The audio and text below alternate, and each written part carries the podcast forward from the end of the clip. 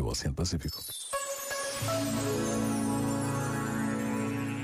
Os sentimentos de justiça e injustiça provocam sempre reações e isso é algo saudável, sinal de que a vida não nos passa ao lado. Mas é importante perceber se a minha reação está centrada na minha pessoa ou se, pelo contrário, sou capaz de ser sensível à realidade dos outros.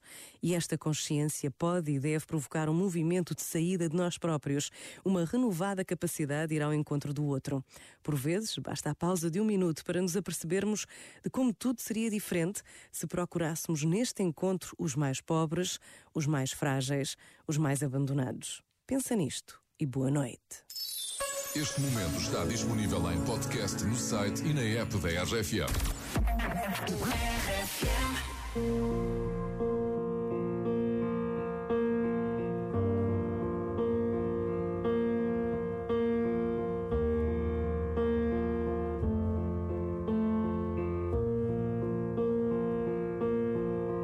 Goes my heart beating Cause you are the reason I'm losing my sleep.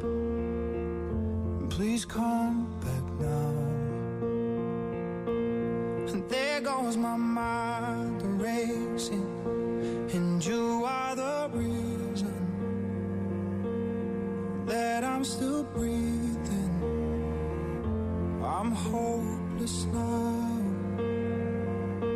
I'd climb every mountain swim every ocean just to be with you fix what I've.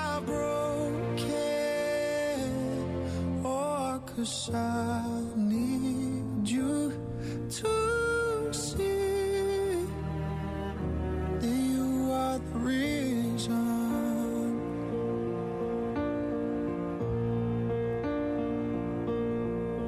goes my hand shaking, and you are the reason.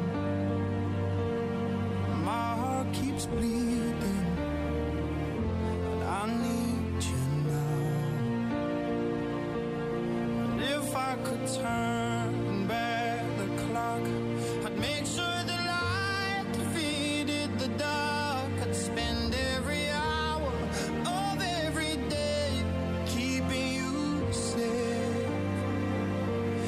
climb